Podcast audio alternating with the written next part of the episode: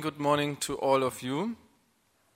Um, we are moving on with the second day of this seminar, this two day seminar organized by the Tanzania Network and Rosa Luxemburg Foundation. As you most likely already know from our program for today's morning, we are having the great opportunity to go on with our discussions that were started yesterday.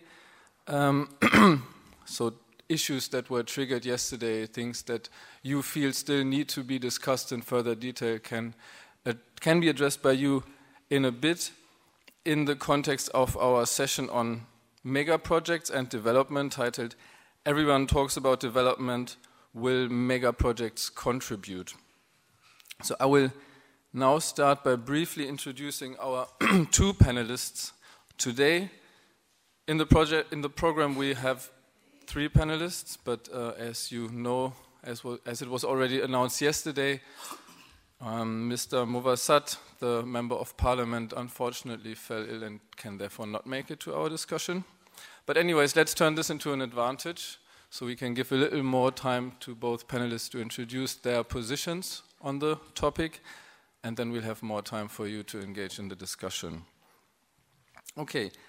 Um, after the introduction of the two panelists, each of them will have a couple of minutes to introduce their positions on the topic, and then I'll start off with some questions, and then, most importantly, the floor is open to your contributions and questions. So let me start. To my left, I would like to welcome and introduce to you Dirk Smelty as a representative of the private sector. Dirk works with the Tanzanian Chamber of Commerce Industry and Agriculture, in short, TCCIA. And uh, this name, I guess, includes pretty much all crucial contexts that were raised yesterday and that are crucial in the context of mega projects. So, um, the TCCIA has within Tanzania, as I was told, uh, around 25 offices with 12,000 members representing mainly um, small and medium sized companies. And as Dirk told me, his major task in his job is to build bridges and facilitate cooperations between the Tanzanian and the German economies. And he therefore acts as some kind of a spokesman, a contact person for the German economy in Tanzania, and works closely with the German embassy, GIZ, KfW, etc. So, welcome, Dirk. To my right, uh, I introduce and welcome Amani, Amani Mhinda. He uh, is known to you already from yesterday's dis discussions, but briefly, Amani um, somehow merges a couple of important and informed positions with regard to our topics here. He acts as a scholar, as a grassroots activist, and uh, he is working as the director of HakiMadini, a Tanzanian organization which is critically working on the extractive sector in Tanzania. And I remember when I first met Aman, he told me that there's, it's somehow a challenging position coming from a, a grassroots context and then being part of the NGO sector. But for us, I think this combination shall really serve as a benefit as the, for, for, our discussion, as it's a really knowledgeable uh, position. So, most welcome, Amani. Before we start off the discussion, I was promised that this is going to be a lively and uh, even hard to moderate discussion. I'm not really yet seeing this coming, especially because yesterday we were all asked, if you remember, by the ambassador to please not take radical positions,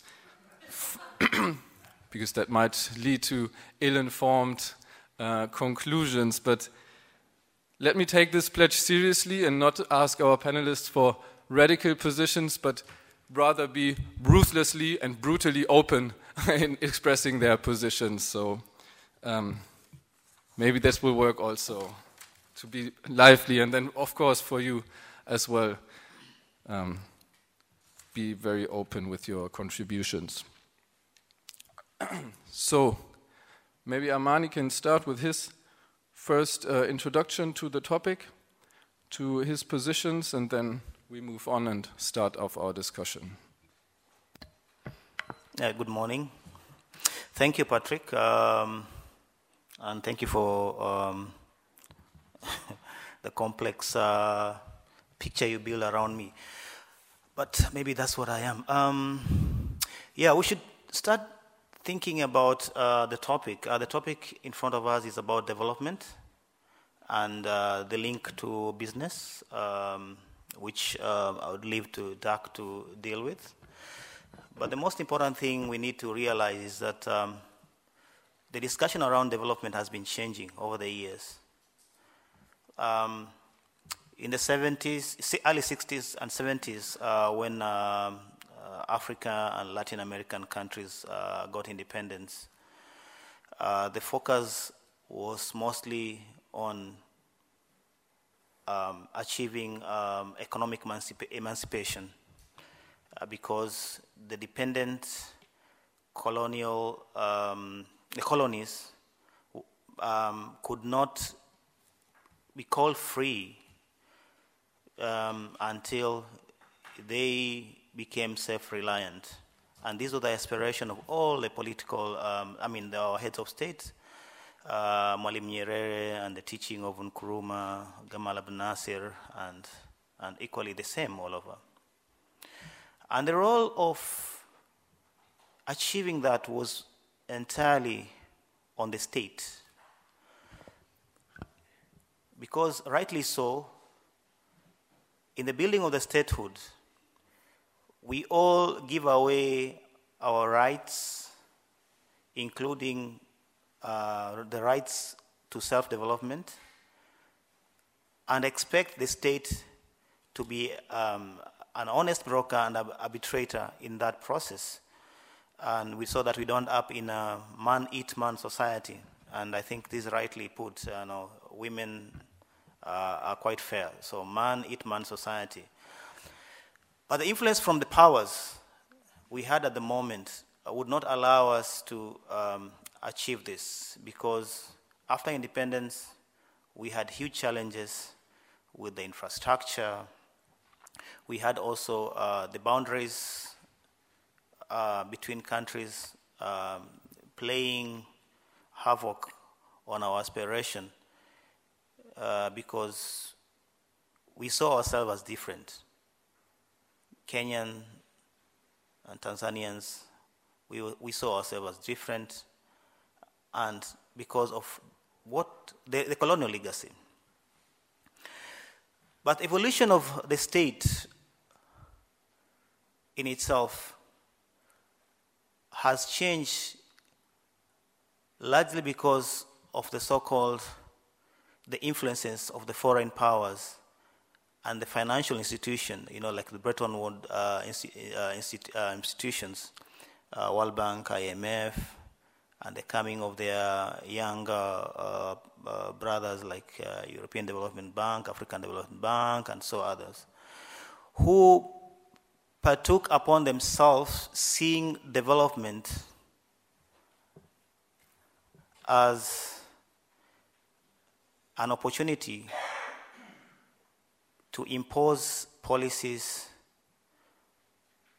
and to also entrench neoliberal uh, positions and ways. And we saw business encroaching back before it was by use of the military power when they conquered Africa. But after that, it was about the use of the money. When the euros, okay, the euros were not there, maybe Deutschmark and uh, dollars were quite important. And they would come to down to Africa and tell us, you know, uh, you cannot develop your economy without foreign exchange. And if you want foreign exchange, if you want our money, then um, it has to come with these conditions. First, you have to put um, a good governance, whatever they meant by good governance. Uh, I guess it meant having their own people in the right places. Um, and secondly, um, building institutions that would allow uh, free movement of goods and capital.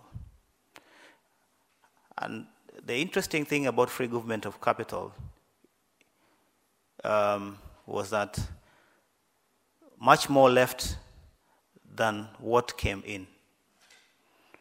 So this is how it was all built. So in the past, when we used military, we used to take raw materials and bring it back to build the industries.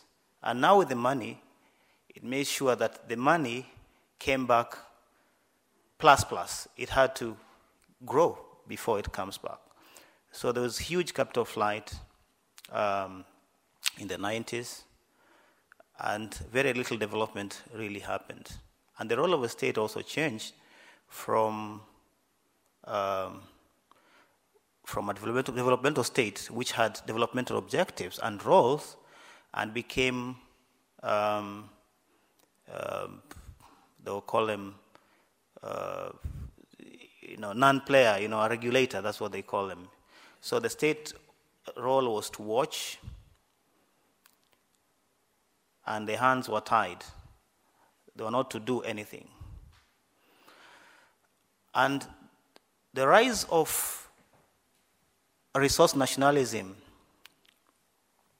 in Africa was been is was around built around questioning whether development was actually happening or this was exploitation in a different way.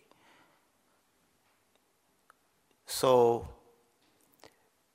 much more money was made between different parties but this money did not trickle down, did not translate into uh, development.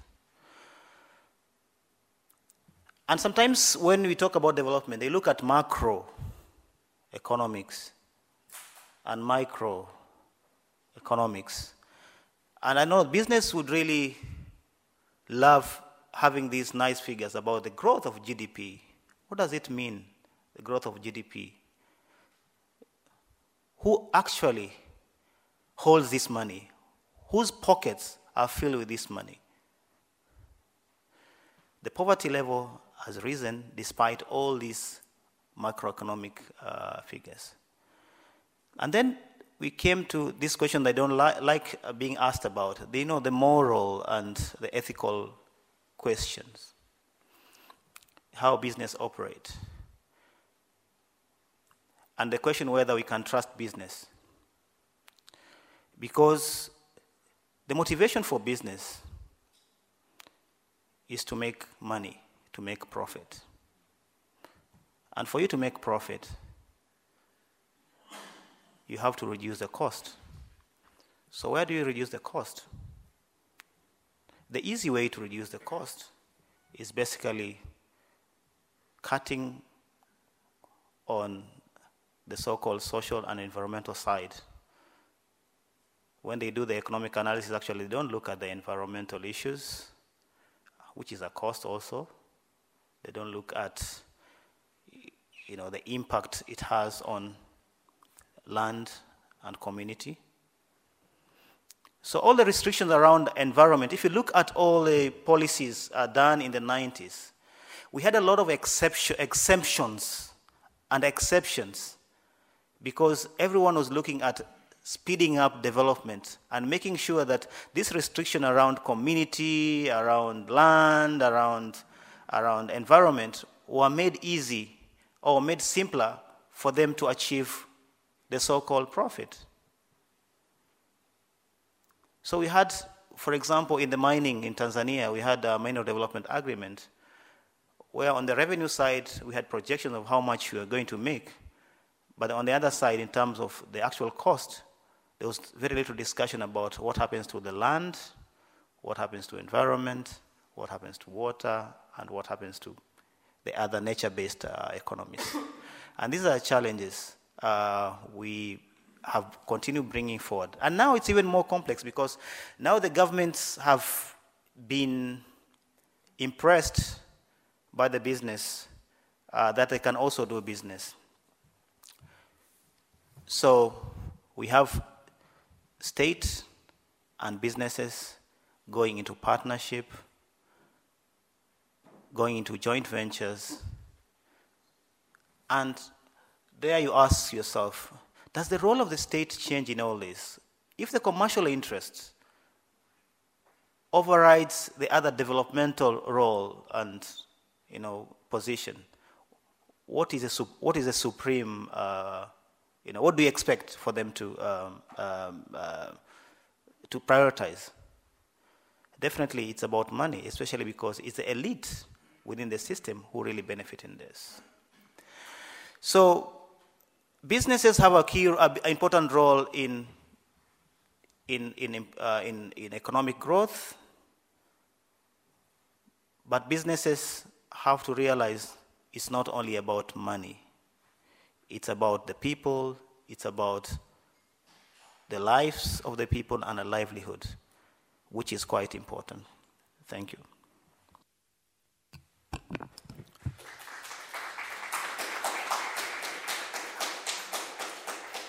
Thank you very much, Amani. That was already a good way to openly start into the discussion. I hope you are going to be then ruthless afterwards in the rest of the discussion. Um, so let me uh, just introduce, uh, uh, welcome you now to directly start off with your introduction. Yeah, thank you very much.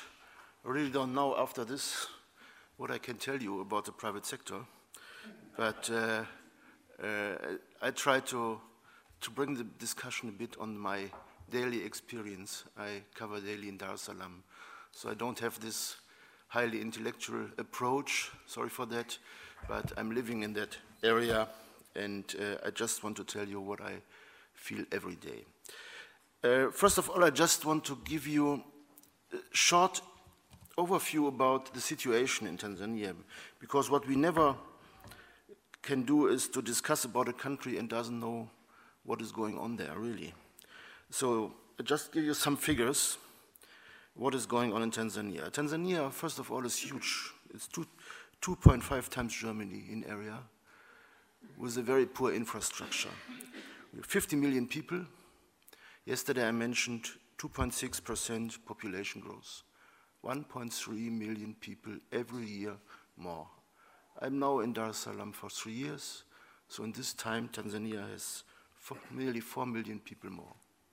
These 4 million people are looking for a future, for jobs, for food, for work, and this is just a factor we need to understand uh, because this is one of the driver of the need of development. 45 million people, 45% uh, are younger than 15 years. So there is enormous pressure on the government to do something for these people. Because uh, 20 years ago, these 80% who are living now in rural areas had no connection to the world. Now they, all of them have internet, they have smartphones, they know what is going on. So they have dreams, they um, want to improve her life, so it's not that easy. Dar es Salaam is growing and growing every day.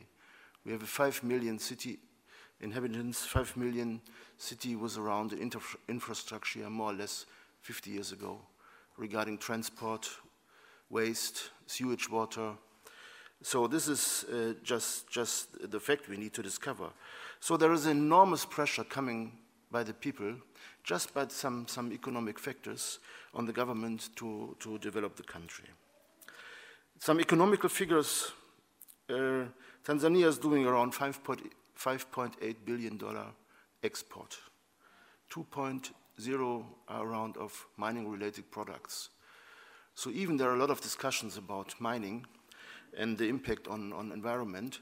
So $2 billion, you can't say, oh, we don't need if the total is $5.8 billion. So it's just a fact. Tanzania import is around $15 billion. So we have around 9 million, 8 to 9 billion dollars negative trade balance. 9 billion dollars are not available for education, for health, for infrastructure, they are all gone. Tanzania is importing, importing sugar for $100 million. Tanzania is importing cereals for $270 million. Although everything is there, so these are the factors we need to, to understand when we talk about uh, Tanzania. So uh, that does mean the need for development, just based on these figures I gave you, is, is enormous. Then another aspect I just want to cover short is the political situation. We have a new government in place. and uh, the new government started a strong fight against corruption. Started a strong fight to save money in the government. Very good.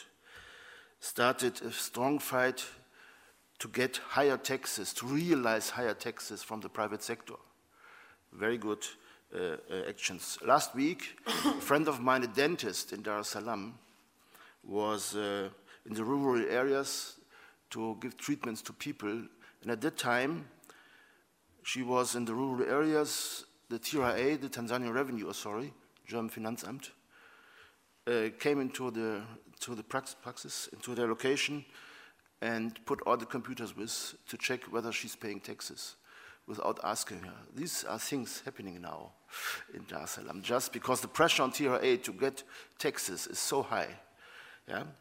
So, and uh, Magufuli also sucked a lot of people in, in, in very important uh, authorities, which is also, I think, uh, his good right. He annoyed a lot of people in his party, which is not bad. when for all of you who know about that party, that is not, not bad at all. But uh, what, and he encouraged Tanzanians to focus on Tanzania, to Hapa Kazi Tu, to work very hard, to buy Tanzanian products, to produce locally. So, and all these factors I mentioned now create high expectations. High expectations by the people. Now we have a new president, a lot of things are changing. High expectations by the party, high expectations even by international institutions. Uh, and because now everybody is waiting, now we will improve. So even the government is on high pressure to get, to get success, to create success stories. And uh, this two things, economical side, political side, you need to understand uh, if we are talking about uh, uh development. One thing about mega projects, I just want to point out there are no mega projects in Tanzania now. Nothing. It's talking. For the last two years, no mega project was started. Mega projects are not there. No decision for the last two years. Finish. So we are talking about dreams. We are talking about visions. I will not say that these projects are not coming, but as long I'm in Dar es Salaam, no project has started. But the key problem is Everybody likes big projects. The government likes big projects, the industry likes big projects, the donors like big projects. But why? My personal view is there are two reasons for this. The first one is the cost and the time to implement a small project are more or less the same like to implement a big project. Yeah, so people start big. And the second is mega projects are perfect playgrounds for people like us, for NGOs, for government to talk about. For years and years, you can talk about the impact of mega projects, and nothing is coming. So it makes it very comfortable. We can talk about the port of Bagamoyo, we can talk about the pipeline, the railway, nothing is there. So just the much bigger problems are the smaller projects which are failing with good impact of the people, with good impact for the environment, with good people, with good impact for the uh, for for the economic situation. So I just like to encourage you just focus also on other projects. Um, and this is one, one we need to understand when we talk about these mega projects. The importance of these big things in Tanzania are not that big as here. This is a very important point you have to understand. Finally, I just want to give you some, some personal uh, thoughts and I want to encourage the discussion. Uh, um, um, when, when I'm always on, on these big conferences, mainly in the business side, but it's more or less the same. We always like to talk on the global view. And I, I learned in Tanzania it's much easier to talk about Vision 2020 than to repair a pothole in the road. Yeah, it's, so this, this, is what, this is what I learned. So just when we start discussions, be concrete. Pick out a project and talk about it. Not every project is big. Like the project uh, Joanne shows, there is no doubt that this Uranium project doesn't make sense in any case. we don't need to talk about it. So it's, it's, great that Rosa Luxemburg Foundation is fighting against this project, no doubt about it. But to talk about railway, it's much more differentiated. If you live in a, close to the border of Congo in a rural area, the, the impact, the, your attitude about the coming railway is much different uh, when you live in Dar es Salaam or when you live in here in this, in this cozy environment. So I would like to encourage you don't stay on a global view, pick out concrete projects and talk about these projects. The second thing, I just want to encourage you, what always happens, even in the private sector, is we need, we try to, to bring our values and attitudes to Tanzania, and we have strong difficulties to understand that this society is on a complete other level. When I bring business people to Tanzania, they always especially in the renewables area. So the typical point of view of a German guy is, ah, the Tanzanian needs to understand that on a long term, it is much better for him to invest in solar. No, the Tanzanian, there's no need for him to understand. We need to understand Tanzania if we want to have some influence and if we want to do some business. So I encourage you, try to cover the real situation go to the people and focus on, on, the, real, on the real habits. And finally, what Tanzania doesn't like, and I'm living in, I'm, I'm working in a local institution, is this kind of schoolmastering.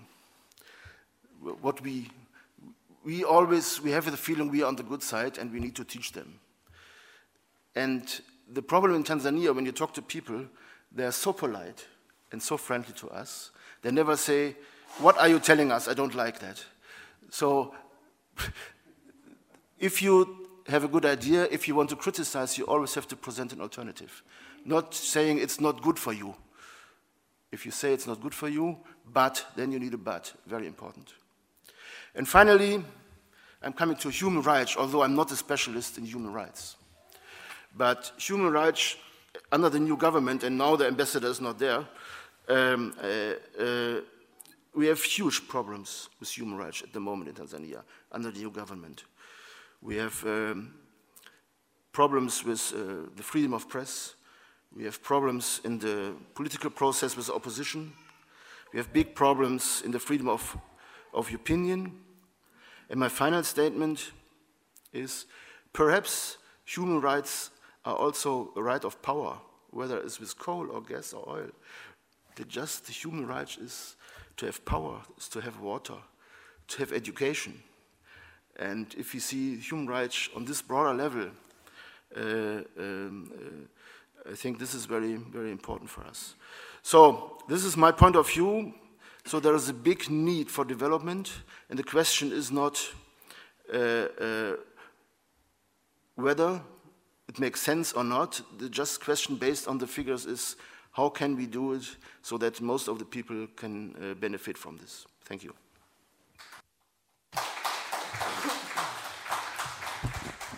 Thank you very much, Dirk. Before I open the floor, I would like to kick off the discussion with a very short anecdote, and I'm interested in your comments and positions on that. I remember about, I don't know, a little more than two years ago, I uh, went to Hamburg during the week of partnership between the city of Hamburg and Dar es Salaam, or between Hamburg and Tanzania, and there was a debate on to take that example again, even though it shall only be an example for various mega projects, and a, a debate on uranium mining. And on the panel, the positions were obviously uh, quite critical with regard to that project. And amongst the audience, there were a couple of people from the Tanzanian delegation to that to that meeting, to those meetings in, in the week of partnership. And one of them stood up and said something like um, that all so called developed countries have built their growth and their their, their wealth on at, at the expense of, of, of the environment, of social calamities, environmental degradation, etc. So why now should this path be denied to countries like Tanzania? And um, I'd be interested uh, what, what, your, what your comments, what your um, answers to that kind of positions are. Thank you very much. Uh, this is a typical example of uh, people who think about eating today, and forgetting that what we are, what we are, what, what we are spending now is the borrowed resource for the next generation. Um, and this greedy nature of uh, operation is uh, compounded by the fact that people want to make quick profits and they live, but people who live with the problems are the communities on the ground. So it's, it's not, it doesn't make sense killing the future generation for you to survive today. I mean, it's immoral.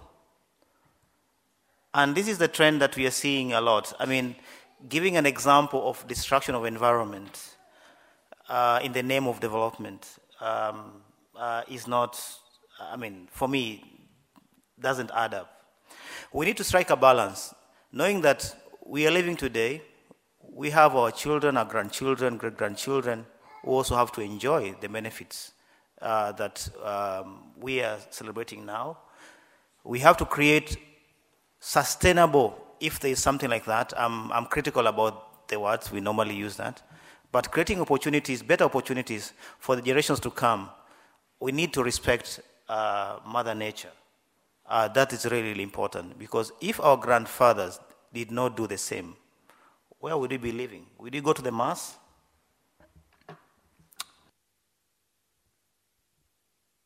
Again, I, um, I, wanted to speak about um, uh, the fact that um, uh, there is no major, mega projects. Um, Dirk talked about that. Um, I mean, we have a lot of a lot of them in the process. What has happened in Tanzania is that there's a lot of scrutiny now than it was before. Um, those days where people could business could come into a place and bribe a few government officials and get their licenses and permits are long gone because there's a lot of scrutiny. The NGOs, the communities are really on the rise.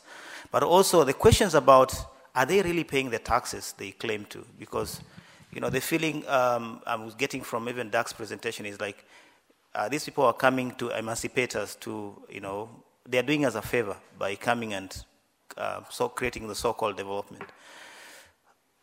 I think it's important to realize that um, whatever resources they are getting out of ground has to be shared. Benefits have to remain. There's no way we can have uh, one party benefiting and then you leave the communities poor. Because the examples you're saying, giving examples and statistics about how poor Tanzania is, is ironical because so why has businesses in the past not created this wealth? It just confirms that businesses were there, exploited the people, and that's why they're poor till now. Because we've had businesses for a long, long time, since early 90s. Um, the, the aspect you mentioned, why is there no success? You need to understand the structure of the economy in Tanzania. What is business in Tanzania? Um, the business in each sector is more or less dominated by three to seven big players, uh, big companies with huge money of money, a uh, huge part of money. And then the middle class is not there. And then we have a huge bunch of very, very small companies.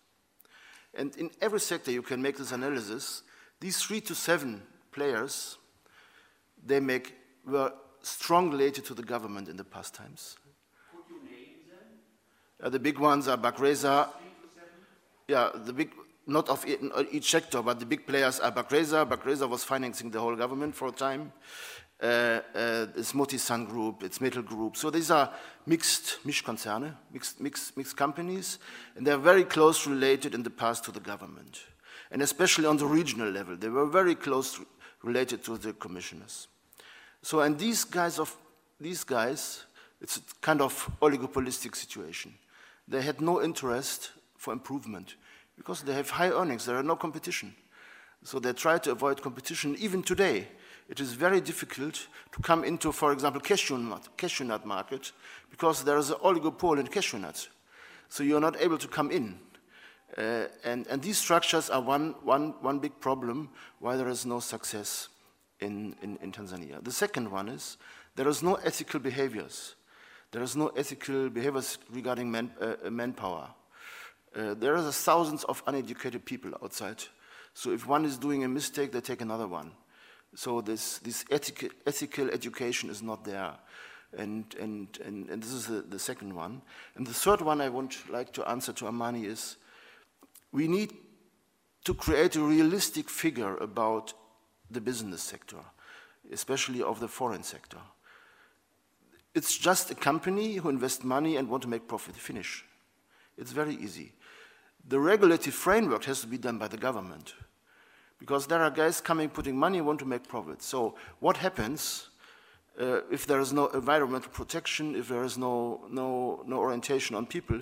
It's because the law allows this.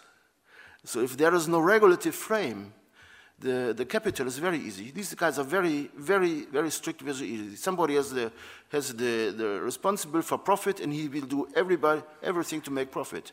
So if the government is not setting the frame, whether it's in, in, environmental things, in taxes, in fees, in levies, and all things. So then nothing will happen, and this is the problem. We can't expect of the private sector that he's doing the, the, the, the re regulative work. So this is just, this is sometimes I have the feeling that there are wrong expectations uh, what is possible for a private company. And that is my opinion we need to understand. Are you, are you saying that uh, because of the ignorance and uh, the vacuum that you're saying, you're taking advantage of uh, Tanzania? Are you taking advantage of Tanzania just because there's vacuum and you know there's a few corrupt leaders and policies are not strong Who, enough? Would you do the same in Germany, for example? I'm just giving an example. I'm not. Yeah, we would do the same in Germany if there would no regulatory frame. You see what happens here.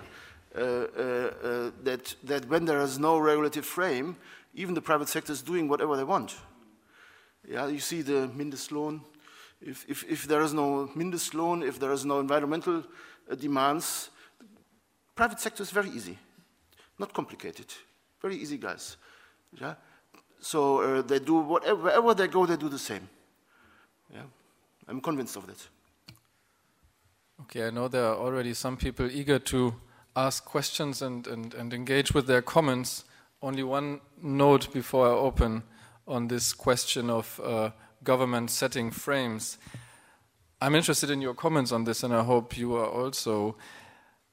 For a long while, there used to be this idea of a necessary connection, always a marriage between economic growth, of course, in that case, capitalist economic growth, and democratic freedoms, etc.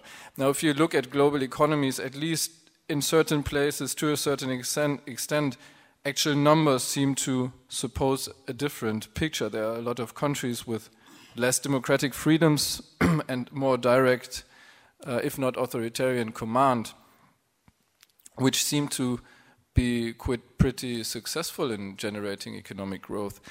So, bearing this in mind, or if you agree, uh, on this analysis. How do you see the current trends under the new government or under this uh, Hapa ni Kazi Tu legacy or even philosophy, as you put it yesterday, Amani? Yeah, there's, there's good side to it. Um, um, I think, um, and I had this conversation uh, the, someone yesterday, I don't want to mention him. Uh, I think we need to change our working culture in Tanzania. Um, uh, we've been a little bit uh, laid back, uh, very nice, like Dirk is saying, uh, very nice, afraid to criticize. Uh, maybe we should borrow from the Germans, you know, um, a bit of this aggressiveness and questioning. And so, um, I mean, the work ethic um, is a challenge. Uh, and this is historical because we come from a, a, background where the state used to deliver almost all, and the state was a major employer. Um, but on the other side, um, if the state and this persona at, uh, covers a lot of space, that it means the other civil, society and uh, even business will not have an opportunity because the president becomes the word. I mean, uh, where laws and rules and policy are put aside, and his word um, takes uh, um, uh, over, over every uh, other thing. And we've seen this trend because a lot of uh, orders now um, are given by the roadside. You know, presidents go to a meeting and say, "Hey, um, do this. I order you. I give you five days, six days to do this." And it, it, with total disregard of any rules or any written uh, um, guides on, on, on that. So there's a danger in that. But there's also good side in that Hapa ni ensures that we have discipline. We have actually increased discipline in the public service. Um, I know of people who used to go to work um, at nine instead of eight and leave at four. And uh, people you could go for um, a service, and it takes uh, one week for them even to respond to your email or communication. And you would ask for an appointment uh, a whole week, and then uh, um, you don't get it, and maybe you can even get it next month. But I mean, these are some of the good things, good side to that. But like I said yesterday, um, so much power without control is dangerous, and that's what we are seeing.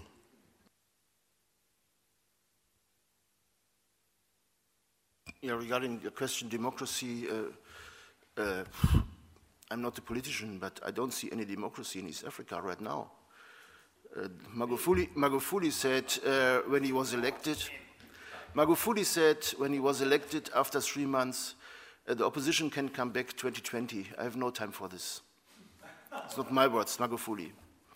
So, uh, what, what happens? Uh, the, the, opposition is more or less down. And then there were uh, pressure on the opposition regarding, regarding um, Versammlungs, Versammlung, for, for, for, for meetings from meetings. So, and you can go to Uganda. Uganda Museveni is now on, on, on 30 years. Uh, although there were elections, next year there will be elections uh, in Kenya. Kenya is more or less a tribal thing. Luo will never vote for a Kikuyu. Kikuyu will never vote for a Kalenjin. So democracy in our sense is, in my point of view, not existing. Rwanda, yeah, Burundi, democracy. Yeah? Now Burundi is more or less a failed state. South Sudan, uh, where is democracy in East Africa? Ethiopia is now starting the riots. So there is, for me, there is no connection between democracy and, and, and, and, and growth. If you have a strong leader who's doing good things for the people, the economy can grow even by, by what Amani says, by, by, by delegation. But democracy in East Africa, for me, very difficult. But I'm not a politician. Brilliant. That's the kind of ruthless openness I was hoping for. And uh, I believe this might be. I don't know if you have a direct reaction to that. Otherwise, I would open the floor for. I think I think business would benefit from Magufuli more than civil society. So, uh, Dirk, watch your words. You might be expelled. Because he's also obsessed with the outcomes, you know, direct outcomes. So as long as a business make profit and they give him uh, his taxes, maybe they'll get away with it. Okay, fine. So the floor is open. I already saw a couple of people who wanted to say something. I hope I remind you in the right order. Please, the gentleman in the back.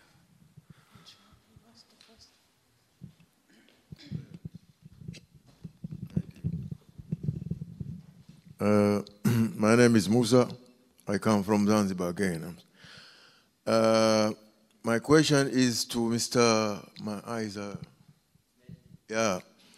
Here yesterday, there was uh, almost uh, spent a lot of time talking about major projects and major projects and billions and uh, from Tanga pipelines and uh, now, just now, you come and say, Look, my dear friend, nothing is there.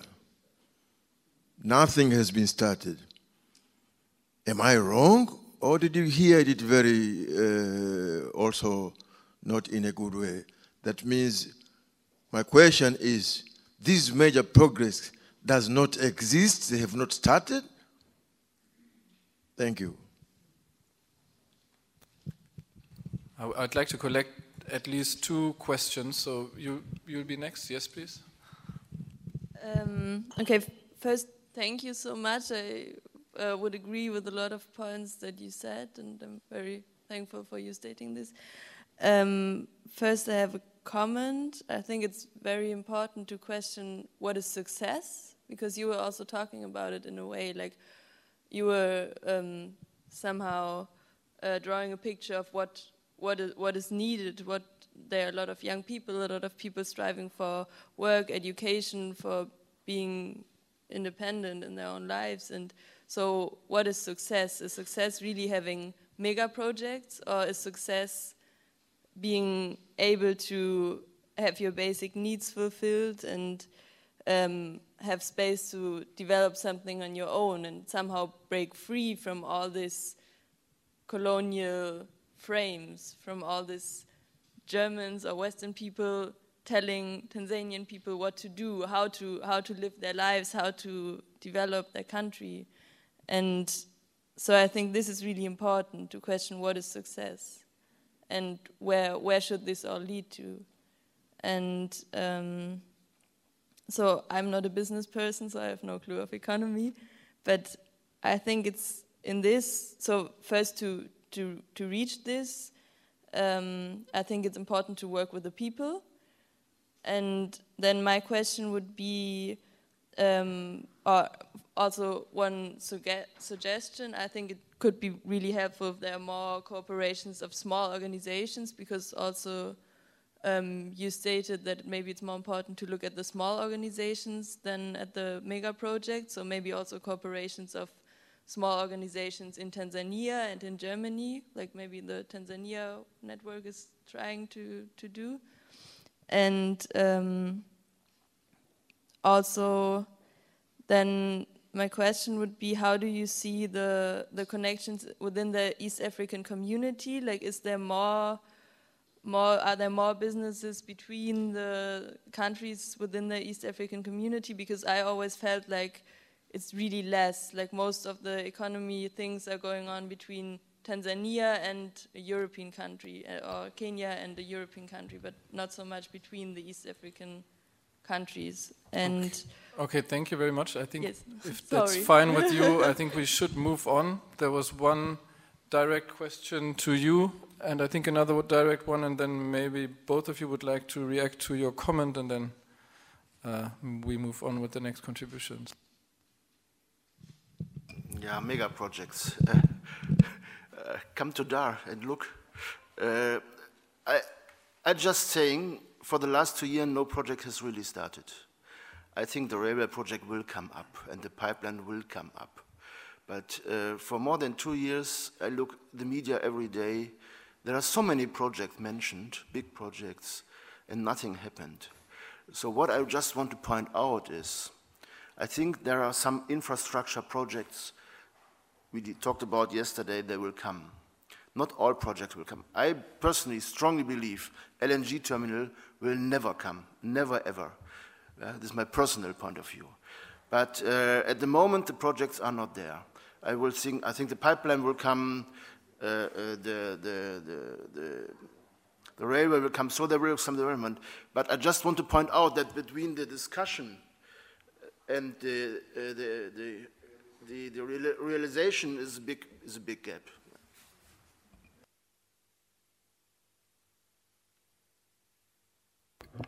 Um, maybe Dirk is not telling us something. Um, you said LNG will never come. Um, do you know something that we don't know? Because it's so interesting. I mean, when they when you talk to business, you know, they front these as success stories. You know, all the design and you know, you know, they want to show how much big money comes into Tanzania and life will be different. So uh, listening to Dirk now is like disillusioned. Yeah, so maybe, maybe business is not is not a solution anymore. No, no, I'm not, I'm not connected to this the Statoils in BG, but what I'm doing, I'm carefully looking into the newspapers and into the situation. When I came to Tanzania, there were, everybody was there, BG, Statoil, and, um, and then the, the price was going down, and all these big players, these multinationals, reduced the stuff. I was looking for apartments on the Statoil house, nobody was in. So all these big players were gone on hold because the gas price was so low, the oil price is so low. Mozambique is improving very fast regarding gas. So, and now under the new government, there's new discussions are coming up. But I have, perhaps I'm thinking too small, but I have no idea who will take $25 billion when this gas price in this competitive situation, where even renewables are becoming a more important role. I, perhaps I'm a too small guy in thinking, but I have no idea who is taking $25 billion. So it's not based on, on, on reality, it's just my impression, huh? even if we are not able to, to, to, to, to, to, to make smaller projects. I just want to come to your question regarding EAC. Um, we just have national markets, finish. There are no EAC business-wise.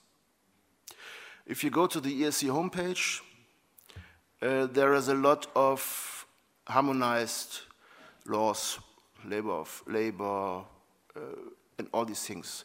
A lot of things are negotiated within the EAC uh, Council, but not ratified. So for the business sector, at the moment, we mainly have regional, uh, national markets.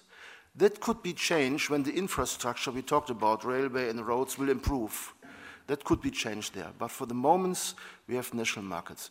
But that doesn't mean that there is no export from Tanzania to Kenya. That was even before. So there are bilateral uh, relations regarding trade. Uh, I think Kenya is uh, export country number three or four for, for Tanzania. So that does not mean that there is no trade. But the big harmonization is still not established, just per now. Perhaps in 10 years it changed, but now nothing. Yeah, thank you. Um, Musa, um, uh, despite um, uh, my colleague saying uh, there are no uh, project, mega projects, I think there are several uh, mega projects in infrastructure, uh, harbor, um, that are coming up in energy sector, lots of them coming up. yes, the challenge is always the financing, but like I said also, the scrutiny that we are putting into this. Uh, we've been pushing so much for social environmental impact assessments. Uh, we've been pushing out for protection of land. Um, and, and this kind of slow, and the business don't like that, but this kind of slow them up. And sometimes um, they nag uh, in order to put pressure on the government, say, ah, we can pull out. And the development, uh, you know, uh, agencies uh, support them. You know, there are situations where we've had development agencies threatening Tanzania denying them uh, aid because um, uh, the, the, the business environment is not conducive for the business. But you ask yourself, uh, which business? It's their people.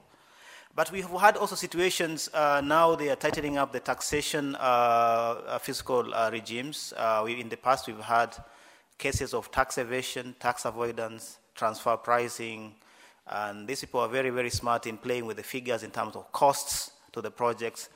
Uh, though they are saying that uh, they are doing it for us, um, but uh, we live with the debt for a long, long time, uh, and some would not be economical. So these are the ones. These are some of the things that are putting a lot of pressure uh, on them not to speed up. And the government is also knows that the public attention is much higher uh, than it used to be in the past and it's quite uh, interesting. But of course, they had other delays related to the political circle because now we had the election last year that kind of uh, disorient, um, um, yeah, a lot of people.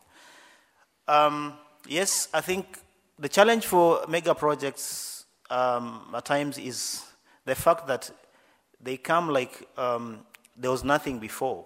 I mean, for them, they assume, you know, without these projects, uh, these people will die. They will not have opportunity. We have situations where projects don't take regard of authentic stock of the peasants, the pastoralists who are there, you know, small scale miners who are there before, you know, fishing uh, uh, folks, fisher folks who are there before. And these are equally important uh, nature based uh, economies. And they destroy them.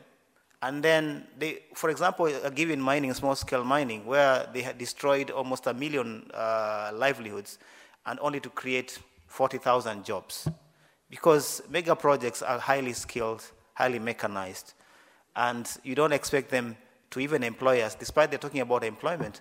Where do we get the employment? And they already say that this population is not very skilled. So these are irony of, uh, of this project. But Um, they also uh, invest in themselves, in the fact that they don't create value in terms of creating human resource and local uh, content. And there's no connection and linkage with the local economies. So once the mega projects come, they make the money and out they go. I mean, that's how I see it. So it doesn't leave any value that would leave and, and create growth and also linkages with other um, uh, economies. And this is key question for us, and this is what we've been engaging at the policy level. We think um, the added value apart from the tax should be to help the other economies to grow, to create sustainability, if there's such a word. Um, I hate the word, but that's, what, that's the language they speak. And um, to ensure that those people have a voice, because without a voice, it doesn't matter. Nyerere said, development is about the, uh, is about the people. Mwalimu Nyerere said, development is about the people, not about the things. And this obsession about the things is what uh, has shifted uh, this development discussion. Thank you very much, Amani. I'm sorry, but we are. I, I, guess you'll have a chance to react to that if you'd like to. But we. Oh, there's a, a, a question still unanswered. Okay. yeah, I just want to come back to your question regarding uh, what to do. Uh, for me, I have around 50 to 60 companies coming to, to Tanzania just for looking for the markets, house, house business. I want to encourage the German business community on a medium size, size level. It would be much more healthier, even for Tanzania, if the German Mittelstand would come to Tanzania and do a medium-sized project, then instead of this, this, this term we, I agree, just do this, this mega project. But it is very difficult to encourage the medium-sized company to come to, to, to Africa. Two reasons for this. Um, the first reason is the business agenda is, uh, was much focused on China, Russia, intra-EC. So Africa is not in that focus. And the second reason is you need still some time to discover the African markets. And very often small and medium-sized companies are not able to take three or four years to start up, the, to start up a project. So they, they fail, and after one or two years, they say it doesn't make sense. And these big players, they have resources. They can, like Ferrostaal with this German fertilizer project, they, they are now in the fourth year of negotiating, so they can do. But the medium-sized company has not that time. So uh, uh, there are two things we need to change. On the one hand side, we need to sensitize the middle, medium, medium-sized companies in Germany about the opportunities.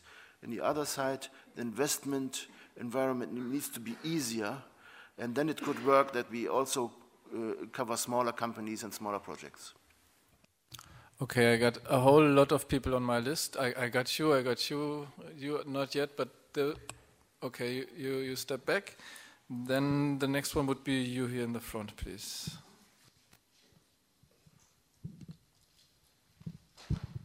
Dankeschön. Ähm, zunächst an, an, Dirks Adresse oder also natürlich für alle. Ähm, ich unterstütze völlig die äh, Anmerkung, dass Wachstum und Demokratie nichts miteinander zu tun haben. Dann schauen wir doch mal in die Geschichte Europas. Als die europäischen Länder sich auf einem Entwicklungsniveau befanden, auf dem sich heute viele afrikanische Staaten befinden, hatten wir überhaupt keine Demokratie. Die hat sich erst viel später entwickelt. Also das Wachstum ist entstanden nicht, weil wir Demokratie hatten. Das, äh, insofern, da gibt es wirklich keinen Zusammenhang. Äh, ich habe an Dirk eine, eine, Frage, was seine konkrete Arbeit betrifft. Du hast jetzt schon gesagt, dass ähm, zurzeit 50, 60 deutsche Unternehmen da interessiert sind. Ich, wenn du mal ein, zwei Beispiele nennen könntest, wie das läuft, wie jemand auf, auf dich zukommt und sagt, wir brauchen jetzt mal Unterstützung oder das, das würde ich gerne ein bisschen plastischer haben. Und dann ähm, ist gesagt worden, dass was ich richtig finde, dass der Staat natürlich dafür verantwortlich ist, die regulatorischen Maßnahmen zu ergreifen. Die Wirtschaft selber wird von sich aus nur in Ausnahmefällen, ich denke an Südafrika, Autoindustrie, die dann bereit sind, auch Governance-Aufgaben zu übernehmen, weil es in ihrem ökonomischen Interesse ist, dass Arbeiter nicht krank werden. Also sorgt der, der Unternehmer für die Gesundheitsvorsorge, aber das sind Ausnahmen. Normalerweise, äh, für solche Dinge ist der Staat zuständig. Ähm, Amani, ist es denn also man, natürlich kann man solche Forderungen an die tansanische Regierung erheben. Ähm, ich weiß bloß nicht, wie stark der Druck auf die tansanische Regierung ist, ob sie, ob sie, wenn sie das selbst wollte und erkennen würde als ihre ureigenste Aufgabe, die nicht von der Wirtschaft übernommen wird, sondern die sie übernehmen muss, hat sie denn die Chance, das zu tun? Und was, ja?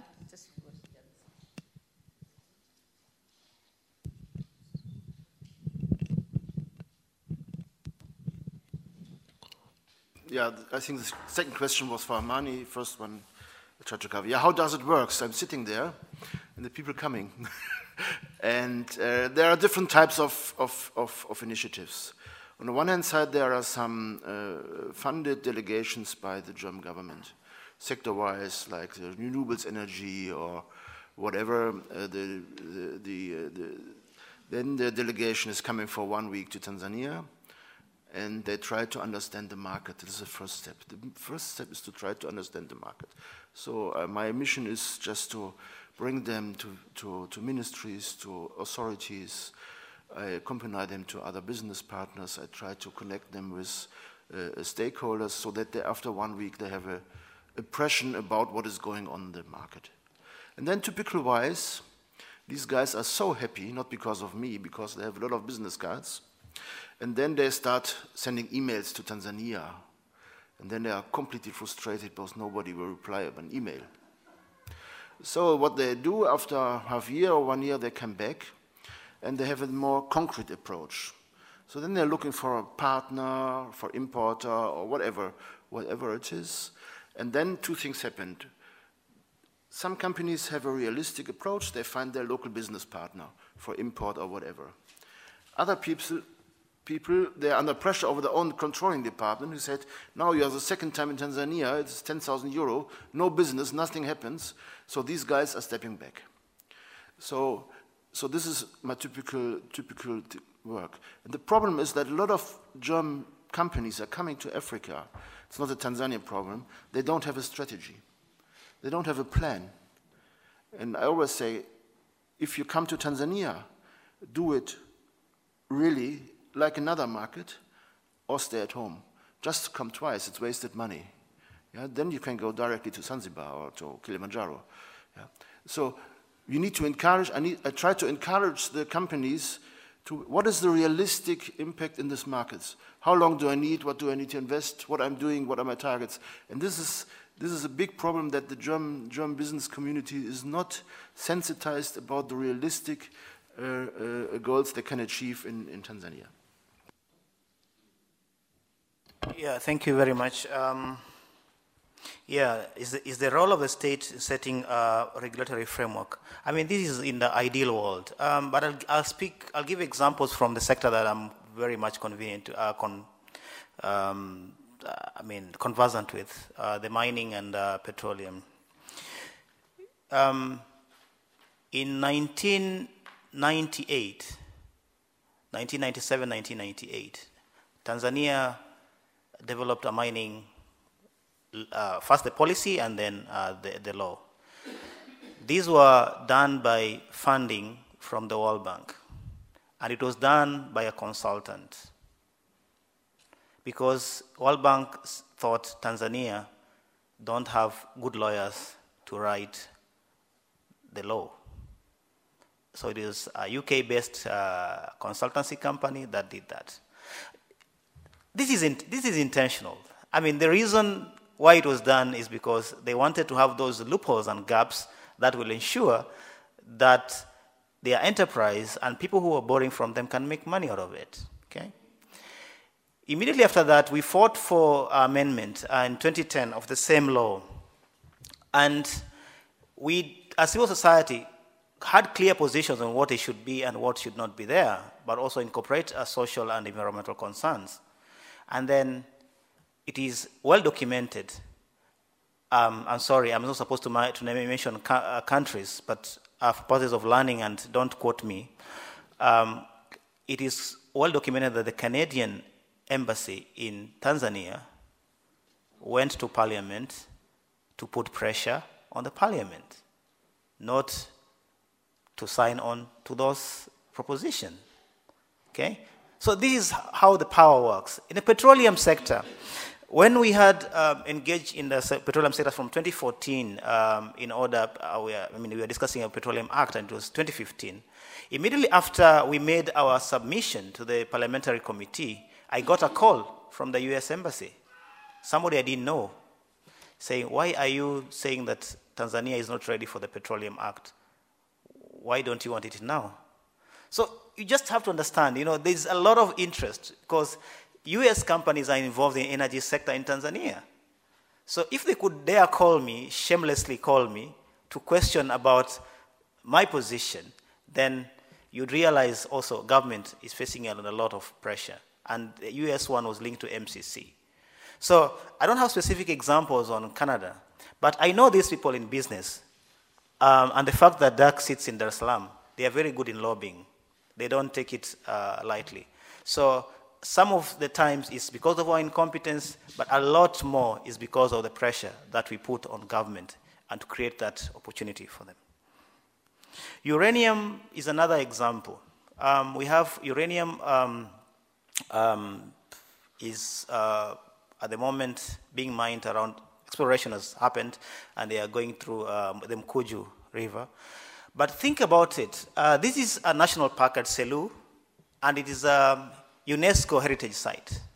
How easy for a common business to go and put pressure on UNESCO to give, to cut out a piece of that uh, you know, heritage site in order to allow uh, for mining, uranium mining to happen. We just realize if UNESCO can give that consent, then this is a big, big game and a very powerful interest. That's how it really works. We don't have a uranium, uranium law or policy, but somebody within UNESCO was convinced that it's safe for them to give away part of that heritage, uh, World Heritage Site. Thank you very much. Our next, I got you on that list. Our next uh, question comes from Dennis, please. Uh, thank you. I, I just have um, little contribution, and then I've, I've, I've, kind of grouped them into three. But I'll start with the, with the one that uh, Dirk mentioned about no democracy in East Africa. Um, yes, from, from a personal point of view, is one can say, but then we should at least be appreciative of the little effort that uh, have been made so far, and in this, in this case, for example, Tanzania. We can choose to generalize that there's no democracy in East Africa, uh, but you cannot put Tanzania and Burundi on the same plate in, on the issue of democracy. You cannot, or you can never, put Tanzania and South Sudan on the issue of democracy on the same plate. Uh, Tanzania had made a, a, a, tremendous advancement in terms of democracy for the past uh, decade, um, and, and, and, this is on record actually. Only this, uh, since the new president came in, there have been concerns, but at least Tanzania is still democratic right? So I would, I, I would want to, to say that Tanzania, much as there are issues, there are concerns, but Tanzania is very democratic out of the, all, all the African countries. Um, you also mentioned on, on, on, on, on tax, and, and, then you went as far as giving an example of your friends who, who had a dentistry, uh, who is a dentist, who, who actually had um, um, his office um, um, um kind of visited by the TRA. I happen to know this case. Uh, it is BD Dentistry in Masaki. And that apparently she closed the clinic. But why did she close the clinic? After the TRA went into our offices instead of actually uh, cooperating with the, the TRA, because there are a lot of issues. So if you choose to give an example, then you go further into giving the details. I know her. She's from France, right? and then eventually she closed. She went to Spain, right? And then she'll be back to Tanzania again, but not practicing. But the issue is, yes, she has been doing that, and then when, when the TRA got the information, they went to her office when she was in Mtwara, yes. But then why did she choose to close the clinic while the investigation was still undergoing? These are the questions. It is very good that the, the new government is trying to press hard on the government, or, or, on the private sector to make sure that they pay the rightful taxes. And um, on the same note, Tanzania, um, ha, the, the, TRA has won a tax case against the, one of the big mining companies, uh, Acacia Mining. So we are seeing a trend that the new government is stamping on the businesses, on the corporate who are not paying taxes, including Bakhresa, who you actually mentioned. Bakhresa was actually paying taxes, but the government, the new government, has stamped on him to make sure that they pay taxes. So the government is not, is not only going after uh, uh, foreign uh, companies were not paying taxes, but after local firms were not paying taxes. Bakhresa is one of them, and a very good example, and they're paying taxes now. Uh, on the issue of mega project, it is very good that uh, someone can be can be skeptical in terms of of um, if they will happen or not. You mentioned the issue of, of, of, of um, LNG, it might not happen, or it might happen. It is still a 50 50 chance. But then, on the global scale, one need to see there's no any new LNG that has happened recently there's not any new investment in terms of the uh, uh, uh, big project in the oil and gas sector, in the mining sector, listen to it, given the, the, the, fall in commodity prices. So it is not only Tanzania, it is, it, it is a global trend, but then there is a stronger interest for, for, for the project in Tanzania to happen. But as well, we need to be appreciative. There has been one project in Tanzania that has happened, the, the pipeline from Mtwara to Dar es Salaam, that is completed and it is operational, was commissioned last September. It's a $1.2 billion investment. It is completed. So, so at least we need, we need to mention this, right? Um, I'll end up here and then I can contribute again. You're going to take that as a comment or you want to react briefly on that? Uh, I need to react to Dennis. Um, um, I start with the tax thing. I know a lot of serious business people in Tanzania, and they like what Magufuli is doing because that even that happens here there are laws for tax, and you need to realize the law, uh, to realize the tax. So the serious people uh, like that course. Uh, uh, so, but that you go into an office when nobody's there and take the computers, this is still not uh, okay. But however, the course, the course of Magufuli regarding to get the taxes is more or less accepted. Uh, the, this is okay. Uh, second, uh, I don't want to put Tanzania on the same place like table like Burundi. Uh, it was just a question the relation between democracy and and and and and, and growth. But what I really see is that in comparison to two or three years ago, the democratic situation uh, is a bit more difficult than before. I think you will agree on, on, on that. Uh, um, I don't want to put, sorry for that, a little unprecise, I don't want to put, compare uh, Tanzania with Burundi or so. That was not my, my mission. And uh, third, LNG, I, honest, I hope I'm wrong. It will come for your country. Uh, but uh, uh, just because the question comes several times now, just there is a pipeline. I just said there was no project started for the last two and a half years. That's what I'm saying. There was the old pipeline, there are a lot of discussions, but for the last two and a half years, no project. That was only my mission, my, my, my message.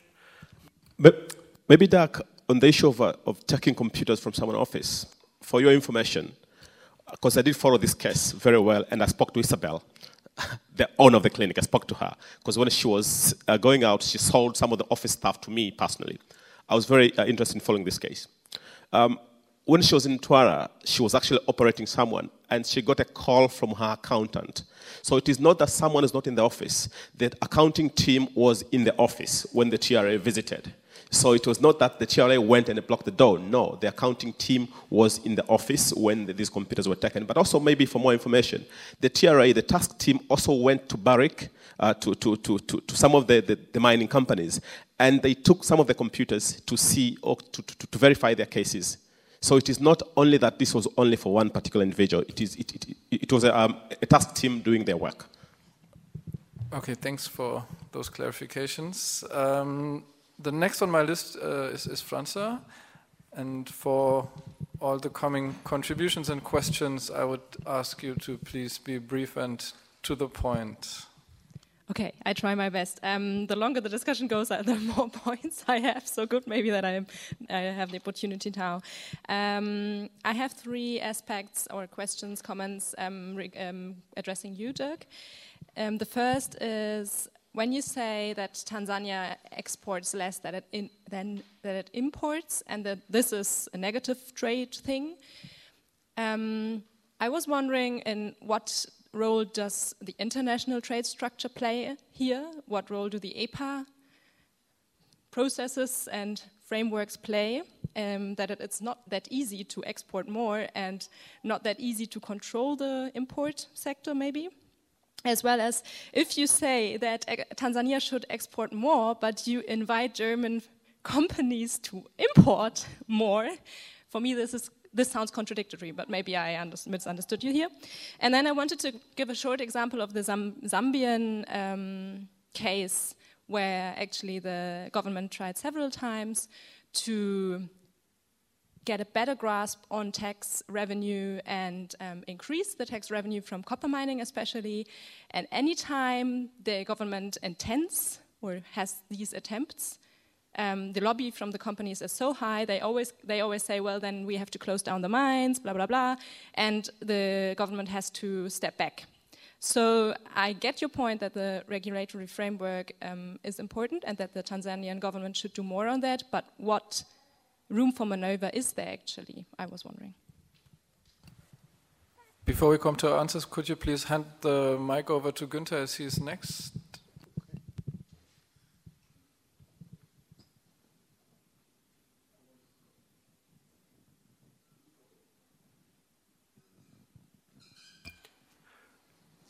Is another question or no?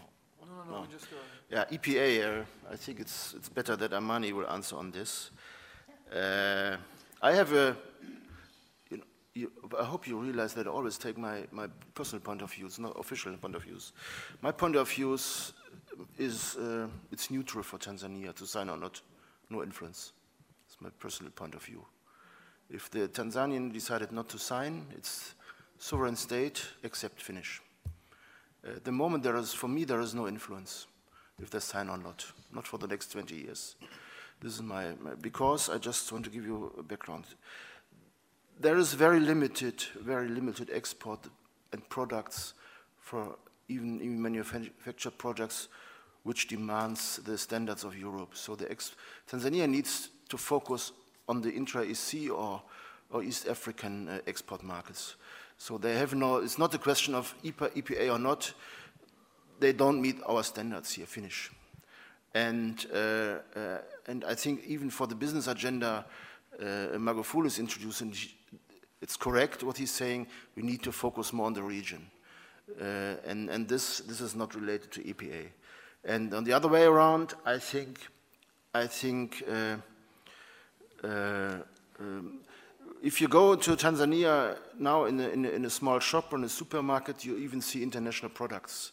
And even the typical milk story is always mentioned that because the milk is coming to Africa, all the local farmers uh, have no work. Burkina Faso, I always see these, these, these movies. If you go in a rural area uh, in, in, in, Tanzania now, uh, the Nido milk powder of Nestle is already there. Whether EPA is there or not. So uh, the people are there. The Chinese cheap products are already there. So that's the reason why I don't see uh, uh, a, big, a big influence regarding uh, uh, EPA.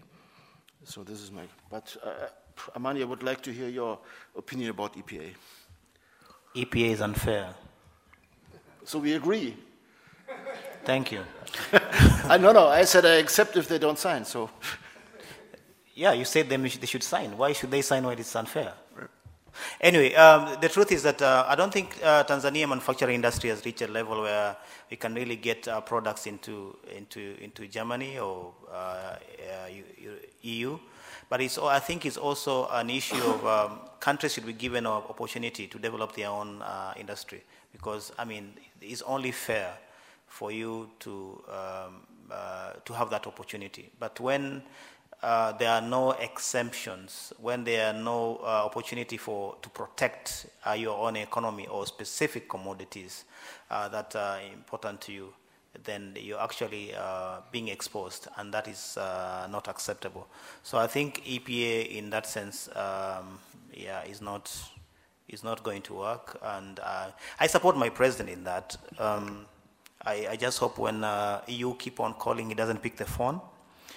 Um, yeah, but I, I, think there's also an important element of um, how does business, um, uh, my colleagues is, promoting, work in partnership with uh, you know Tanzanian business in order to create that capacity that would enable it to be competitive.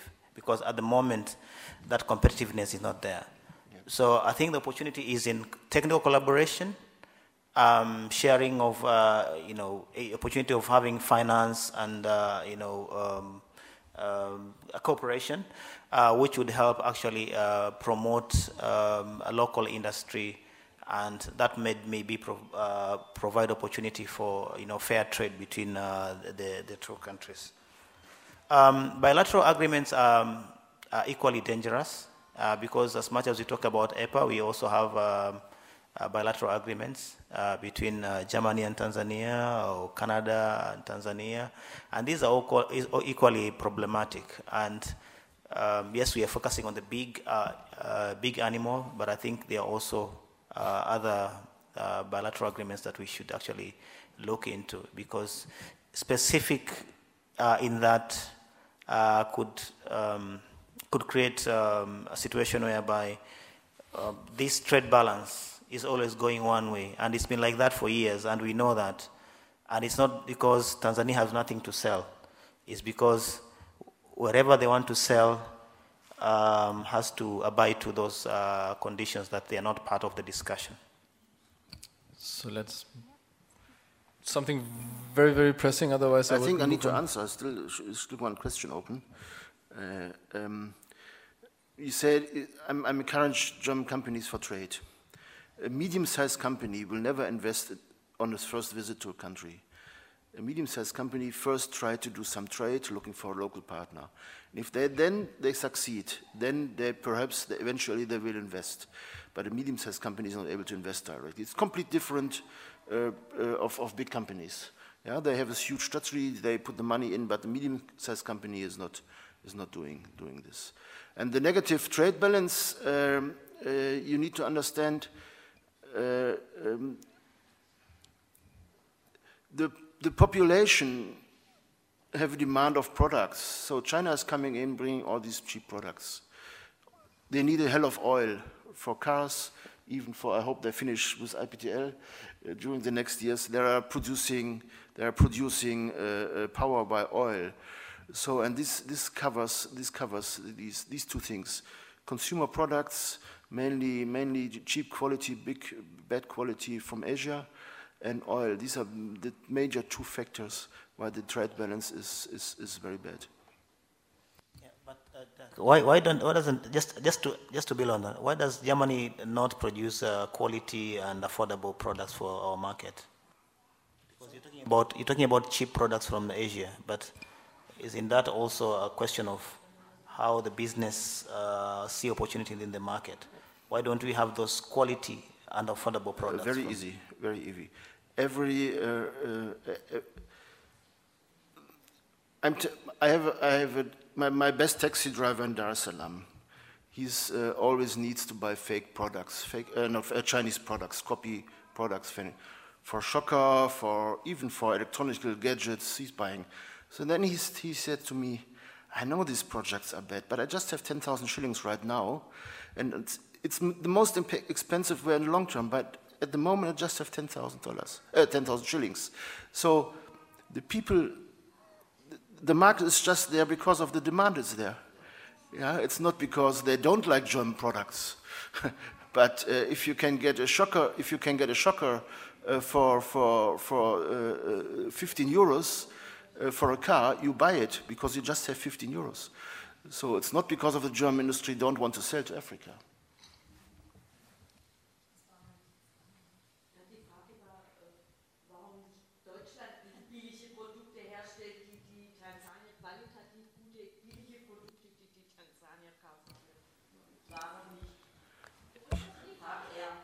Yeah, because, because uh, we are not a low-wage country. So this is, this is the problem. This is a problem. Even we buy Chinese products. Huh? So. Maybe we can move on to our next question. Günther, please. Yeah, yeah I'm a little bit uh, wary of the discussion in some parts.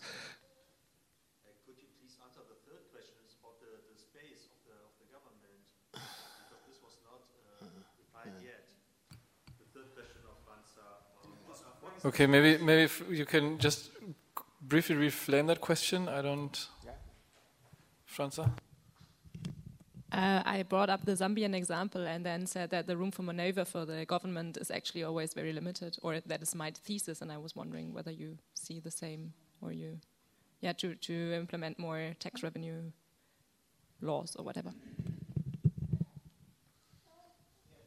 It's quite difficult. Uh, Zambian example is, um, is, is, is true for Tanzania because a lot of times um, we engage in uh, um, you know, production sharing agreements and mining development agreements which have uh, stabilization clauses. That means nothing can change over 25 years or 50 years. And uh, it becomes very expensive uh, unless you have uh, a really crazy president uh, who crazy in the sense that who doesn't really care about all this. But international, under the international law, there's a lot of protection for uh, for business, and that's why it comes when it comes to arbitration, no uh, African country can really win. Uh, uh, you know, that kind of case. That's why it's quite difficult. That's why, for those agreements that already been done before the reforms, even in Tanzania. Um, I mean, you cannot change them unless you have the mutual consent of the other party.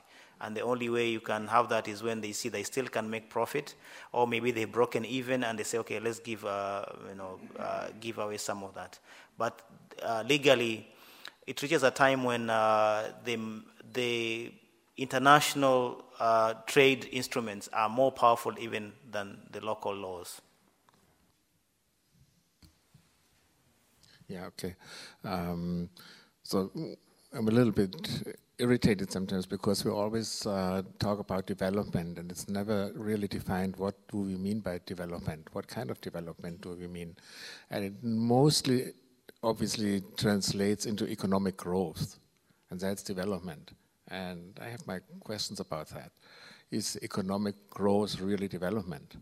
And uh, actually, uh, a couple of years ago, I attended uh, the United Nations Committee on Economic, Social, and Cultural Rights, and the Tanzania delegation was reporting after 20 years for the first time, with a 20 years delay. And everything they said basically about development of human rights and, and the human rights situation in Tanzania was answered by we have economic growth of this and this percentage in this and this sector, and so everything is okay. So I don't think everything is okay and not everything can be explained by economic growth. So what does development really mean? And before we don't know what we mean by development, I think it's really difficult to discuss it. And then the mega projects come in and say, oh, we'll recreate so and so many jobs and that and that much income. It's also great to have the, the government collect taxes, but then what do you do with the money that's collected with those taxes? Where does it go? Does it go to schools, to hospitals? Or where? To military? I don't know. I think that's questions that should be answered. An enormous question. Just try to be brief and to the point.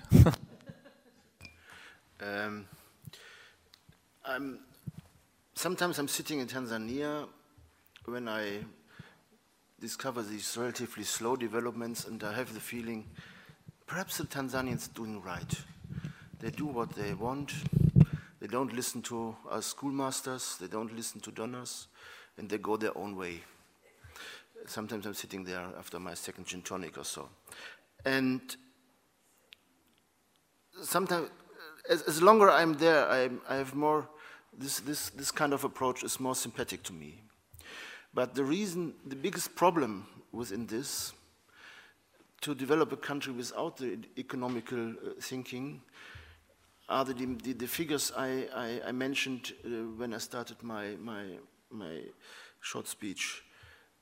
The pressure of the people, of this develop, of these, these population growth, the pressure of the other countries, even around, uh, like Kenya, uh, this is the biggest problem. If the population should be stable, perhaps that is the right way to, to, go, to go this way. Yeah? Come back to fishermen, go to the rural areas, uh, but I always have the fear what to do with this cell of people who are coming, coming new. And this is the problem why I think the, the economical part should be a part of the development.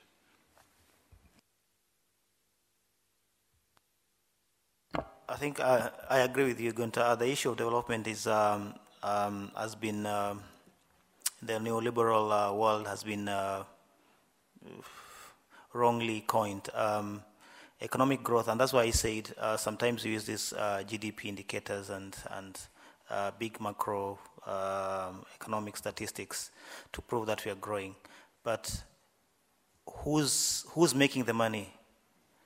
who ends with the money in the pocket? Who actually owns the economy? These are critical questions. And the discussion should be more about how do we push for, you know, uh, very um, accurate uh, social human uh, development indicators. Um, because, like I said, uh, and I believe in the teachings of uh, Mwalimu Nyerere, I mean, we can have all these roads, we can have all these, uh, you know, money in the bank or uh, railway line, but it doesn't really translate into, you know, real change in the human life, quality of life. And actually, it also just shows, you know, you know the wage disparity, you know, uh, you know, the big difference in, uh, in incomes between households, and there's no discussion around this. And I think this is really important, even when people talk about, uh, you know, growth, growth does not really mean uh, equality, doesn't mean equity, it doesn't mean uh, fairness, it doesn't mean um, access to social health, uh, social services. And these are quite challenging uh, discussion. Um, but yeah, neoliberal um, scholars have always had ways of distorting uh, what they perceive to be development. And that's why the, um, the multi, um, the multi, multinational uh, corporations have taken advantage of that because they could be the ones who are holding all the money, they put in huge money, and then they make out big money. But in terms of you know, the balance sheet of the country, it shows that the country is rich, but this money is held by one or two uh, companies, including uh, the Bakhresa I was giving an example. So the real people out that you know the, the citizens down there don't really have uh, this money. The issue of taxation, I think it's a big uh, interesting conversation um, because uh, for some reason that's why I believe individuals we should all be paying taxes in Africa uh, because sometimes we put it on business to pay taxes and when the business pay taxes they start running our countries and the good examples because they think it's their money that uh, you know the government should be accountable for their money, and we've seen this in a lot of countries. So individuals, I think it's important in order for us to really question how the money is used. We should pay taxes, no matter how small it is, because that's the way we can uh, become, you know, pained by decisions that are made. By. But unfortunately, uh, that's not happening um, by design we think our corporations should be the ones who are paying taxes. And it doesn't mean they pay taxes. Most of them evade taxes. Uh, they are very good. The bigger the business, the better for us to just multiply uh, the books. So I think the conversation around um, tax literacy is really important, and I think it's key uh, to our discussion about development.